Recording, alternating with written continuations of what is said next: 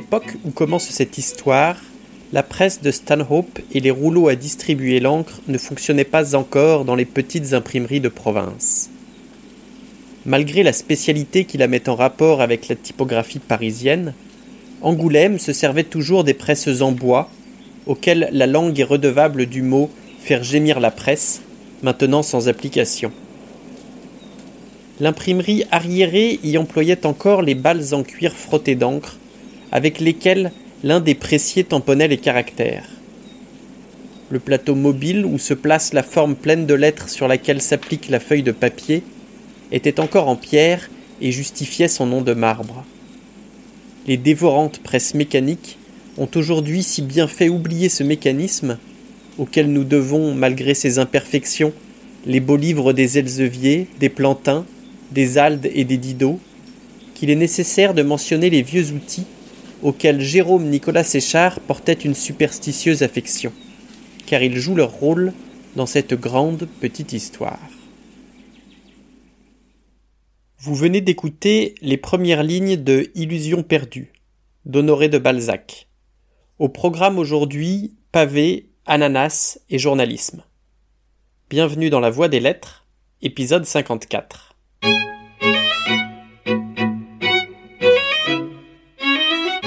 Après plus de 50 épisodes, les plus fidèles d'entre vous ont pu remarquer l'absence de certains grands écrivains français. Flaubert, Stendhal, Hugo, auront peut-être un jour leur épisode. Aujourd'hui, nous nous attaquons à un poids lourd qui boxe dans la même catégorie, Honoré de Balzac. Avec plus de 100 romans à son actif, choisir une seule œuvre à présenter n'est pas chose facile. On peut donner dans le classique, avec le père Goriot, sur lequel de nombreux écoliers se sont cassés les dents, dans le fantastique, avec la peau de chagrin, ou dans le pavé avec Illusion perdue. C'est l'un des romans les plus longs de la comédie humaine et un choix parfait pour un épisode estival car sous le pavé, la plage. Dès les premières lignes, on entend la presse gémir et l'imprimerie travailler. Nous sommes à Angoulême en 1820. Après avoir fait ses études à Paris, David Séchard revient dans son pays natal pour reprendre l'imprimerie de son père. Celui-ci, un avare prêt au moindre profit et pour qui les liens de famille sont moins solides que ceux de la bourse, refile à son fiston une entreprise en ruine et pour une somme exorbitante. David, personnage que Balzac a façonné à mi-chemin entre l'ange et le baudet, accepte ce lourd fardeau sans rechigner, par respect pour son père, qui n'en a aucun pour lui. David est plutôt rêveur et poète que travailleur forcené, tout comme son très bon ami Lucien, le héros du roman, qui passe sa journée à écrire des vers. De là à dire que les jeunes ne veulent plus bosser depuis 1820, il n'y a qu'un pas que je ne franchirai pas. À force de donner dans le lyrique, Lucien tape dans l'œil d'une aristo angoumoisine. Le N est important. Madame de Bargeton. Il est invité chez elle pour réciter des vers, il tombe amoureux, genre crush classique dont je vous passe les détails, et ils s'enfuient tous les deux à Paris. Entre-temps, David a épousé Ève, la sœur de Lucien, et outre la fidélité, ils se sont promis de subvenir aux besoins de Lucien pour le lancement de sa vie parisienne, en attendant qu'il soit reconnu pour son talent et qu'il pleuve dans son escarcelle. À l'époque, c'est comme ça qu'on dit ramasser un max de thunes. Fin de la première partie, comme quoi, il y avait peut-être pas de quoi tartiner 200 pages. En fait, si, j'ai un peu raccourci, on se marre bien avec le père Séchard qui fait tout pour entuber son fils, et il y a aussi une histoire de duel assez stylée. Mais bon, on va pas y passer trois heures non plus, faut tailler dans le gras, on n'est pas là pour flâner, l'avenir appartient à ceux qui se lèvent tôt, à ceux qui abattent du travail plus souvent qu'à leur tour, et à ceux, surtout, qui savent faire des phrases courtes. L'arrivée à Paris sonne le début de la deuxième partie. Madame de Bargeton, conseillée par sa cousine Aristo se débarrasse vite de Lucien afin de conserver sa réputation. Lui erre quelque temps au Cénacle, un cercle d'artistes idéalistes et talentueux, mais tous plus pauvres les uns que les autres. Pendant qu'il travaille à l'écriture d'un roman, il rencontre, dans une cantine sommaire, un certain Étienne Lousteau, qui le prend sous son aile.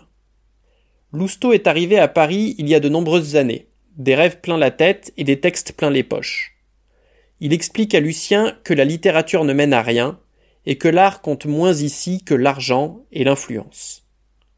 Lousteau emmène tout de même Lucien chez un libraire, qui refuse de lire les poèmes de celui-ci, puis il passe la soirée au théâtre, où Lucien ouvre grand ses yeux. Il y a une cabale montée par les trois théâtres voisins. On va siffler quand même. Mais je me suis mis en mesure de déjouer ces mauvaises intentions. J'ai surpayé les claqueurs envoyés contre moi. Ils siffleront maladroitement. Voilà deux négociants qui, pour procurer un triomphe à Coralie et à Florine, ont pris chacun cent billets et les ont donnés à des connaissances capables de faire mettre la cabale à la porte.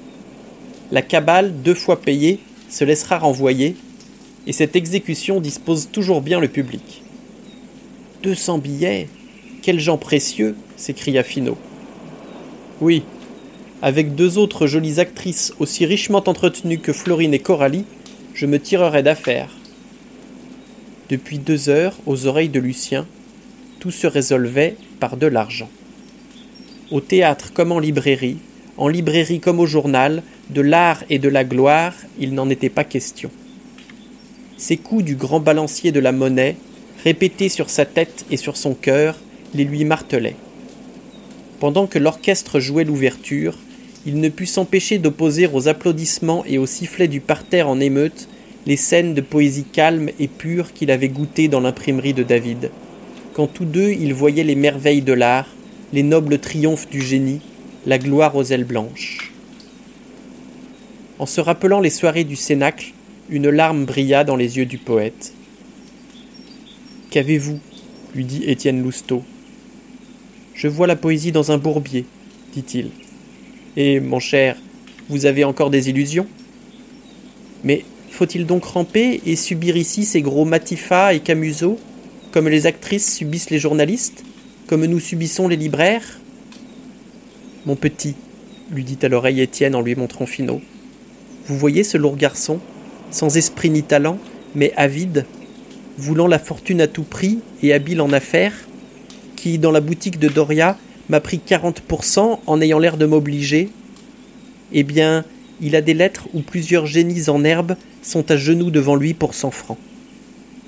Une contraction causée par le dégoût serra le cœur de Lucien, qui se rappela, finot, mais sans francs, ce dessin laissé sur le tapis vert de la rédaction. Plutôt mourir, dit-il. Plutôt vivre, lui répondit Étienne. Ainsi tombe la première illusion de Lucien le poète. Cette désillusion, c'est l'ambition principale de Balzac quand il écrit la comédie humaine montrer la corruption de l'argent sur les corps et les âmes. Mekezako, la comédie humaine. C'est le modèle de toutes les séries actuelles. Créer une œuvre en faisant revenir des personnages d'un épisode à l'autre. Et si vous pensiez que Game of Thrones avait fait fort avec ses 73 épisodes et ses 250 personnages, c'est de la gnognotte à côté des 2000 personnages qui parcourent les 92 romans de la comédie humaine. 92 pavés. C'est pas rien, on est dans les onze mille pages, autant dire que la Bible, à côté, on dirait un librio. Et ça aurait pu être bien pire. Oubliant qu'il n'était pas immortel, Balzac, en 1845, établit un plan avec 145 romans, dont 85 sont déjà écrits. Le titre du projet est un clin d'œil à la Divine Comédie de Dante. Là où Dante propose un voyage à travers les mondes divins, l'enfer, le purgatoire et le paradis, Balzac oppose une étude sociologique avant l'heure, la description du début du XIXe siècle sous toutes ses facettes. Le projet de rassembler sous un seul chef différentes œuvres est d'ailleurs assez tardif. Balzac commence par écrire des romans, par exemple L'Échouan en 1829 ou La peau de chagrin en 1831, qu'il a ensuite l'idée de regrouper par thème, notamment scènes de la vie militaire, scènes de la vie parisienne, scènes de la vie privée, etc. En 1834, pour donner une plus grande unité à son œuvre, il décide de faire revenir des personnages de romans précédents.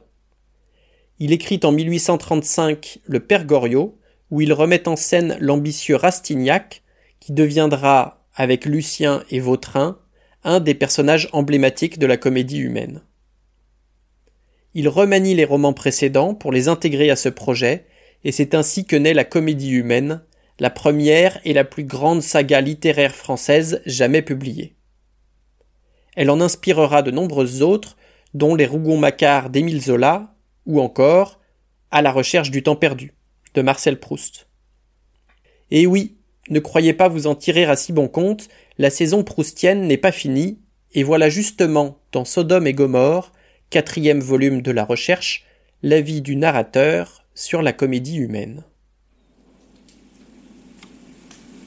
L'autre musicien, celui qui me ravissait en ce moment, Wagner, tirant de ses tiroirs un morceau délicieux pour le faire entrer comme thème rétrospectivement nécessaire dans une œuvre à laquelle il ne songeait pas au moment où il l'avait composée, puis ayant composé un premier opéra mythologique, puis un second, puis d'autres encore, et s'apercevant tout à coup qu'il venait de faire une tétralogie, dut éprouver un peu de la même ivresse que Balzac, quand celui-ci, jetant sur ses ouvrages le regard à la fois d'un étranger et d'un père, trouvant à celui-ci la pureté de Raphaël, à cet autre la simplicité de l'Évangile, s'avisa brusquement, en projetant sur eux une illumination rétrospective, qu'il serait plus beau réunis en un cycle où les mêmes personnages reviendraient, et ajouta à son œuvre, en ce raccord, un coup de pinceau, le dernier et le plus sublime.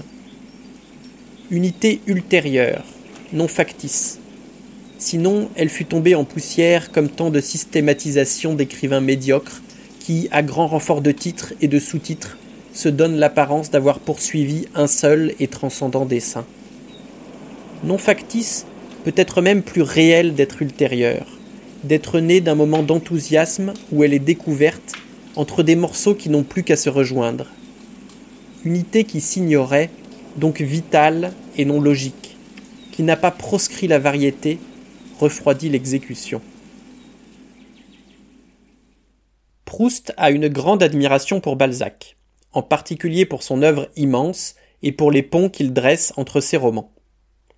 Dans une lettre de 1907, il écrit qu'à part quelques nouvelles qui se suffisent à elles-mêmes, un roman ne peut se lire isolément. On s'en tire difficilement à moins d'une tétralogie, et c'est quelquefois une décalogie. Ils ont tous les deux la réputation d'être des bourreaux de travail, écrivant pendant de longues heures enfermés chez eux. Ils mourront tous les deux à cinquante et un ans, laissant inachevé leur grand chef-d'œuvre, à la recherche du temps perdu pour Proust et la comédie humaine pour Balzac. Fermons ici la parenthèse proustienne et intéressons-nous un peu à la vie de Balzac. Véritable Bernard Lavillier de son époque, on se demande bien ce qu'il va pouvoir faire, il lui reste plus de métier à faire. Au fil des années, en plus de son travail de romancier, Balzac a été clerc de notaire, libraire-éditeur, journaliste, publicitaire et même start-upper. Si son projet de plantation d'ananas à l'ouest de Paris semble être une anecdote déformée, il a bien en revanche créé une fonderie de caractères pour l'imprimerie, entreprise qui fera rapidement faillite. Honoré Balzac naît en 1799 à Tours. Non, je n'ai pas oublié sa particule, Honoré de Balzac est son nom de plume, mais il ne porte aucun titre. Après avoir fait son collège à Tours, la famille s'installe à Paris lorsqu'il a 16 ans. Rapidement, il commence des études de droit et suit en parallèle des cours à la Sorbonne. Il exerce en même temps comme clerc de notaire et sa fine connaissance du droit lui servira à plusieurs reprises dans son œuvre. Lorsqu'il a 20 ans, sa famille déménage en dehors de Paris où il veut rester pour se consacrer à la littérature.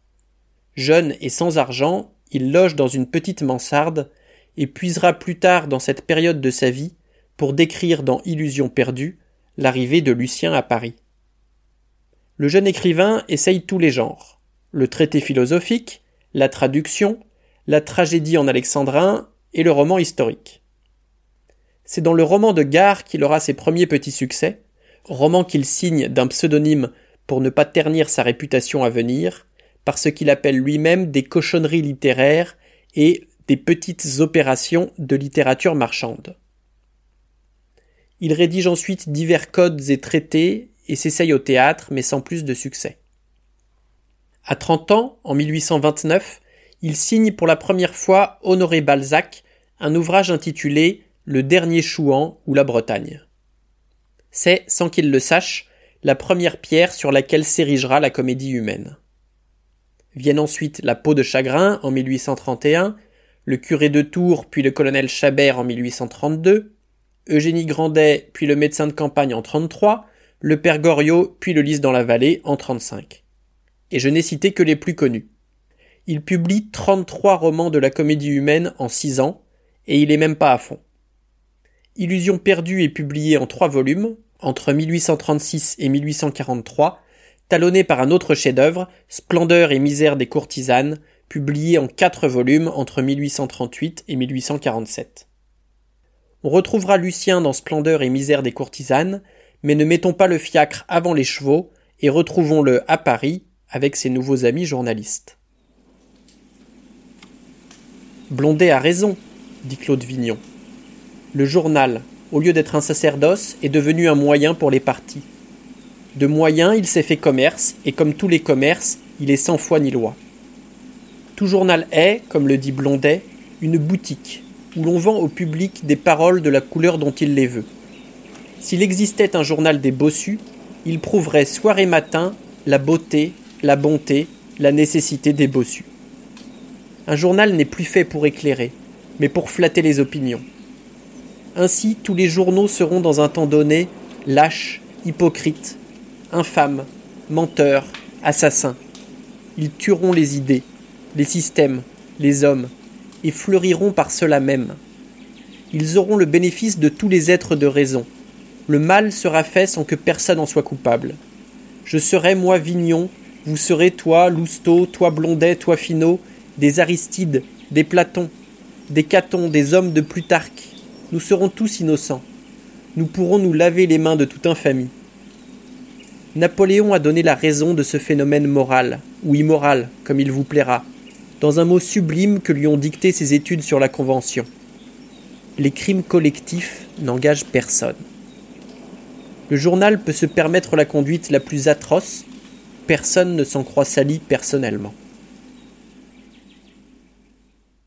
Lucien se révèle un très bon journaliste. Ses articles sont bien écrits, il est capable de dire du mal de ce qu'il trouve bon et d'encenser une mauvaise œuvre si on le paye assez cher pour ça.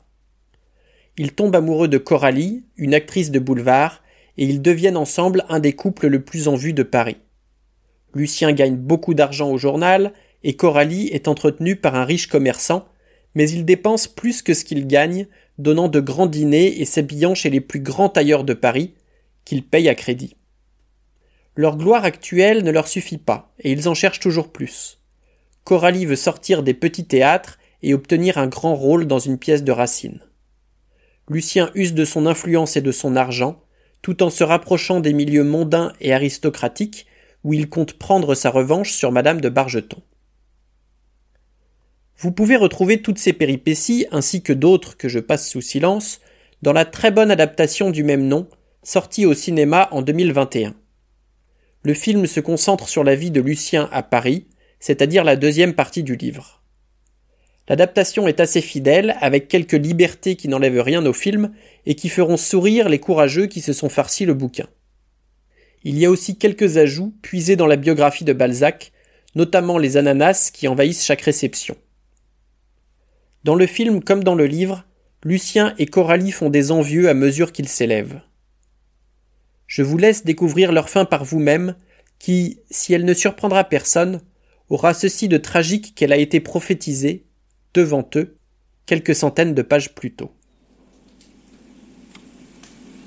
Nous savons, tous tant que nous sommes, que les journaux iront plus loin que les rois en ingratitude, plus loin que le plus sale commerce en spéculation et en calcul, qu'ils dévoreront nos intelligences à vendre tous les matins leurs trois six cérébrales mais nous y écrirons tous, comme ces gens qui exploitent une mine de vif argent en sachant qu'ils y mourront.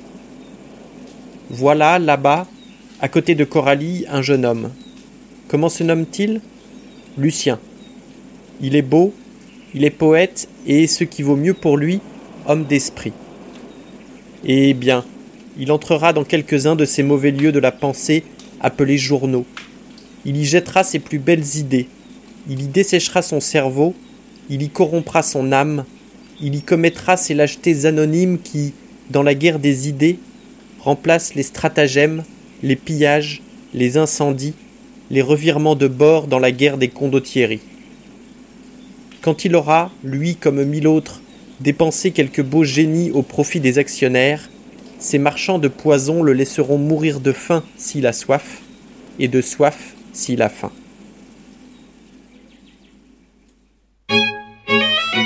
C'est tout pour aujourd'hui, merci d'avoir écouté jusqu'à la fin. Si cela vous a plu, je vous invite à partager autour de vous, à me suivre sur les internets, et je vous donne rendez-vous dans quelques semaines pour un nouvel épisode de La Voix des Lettres.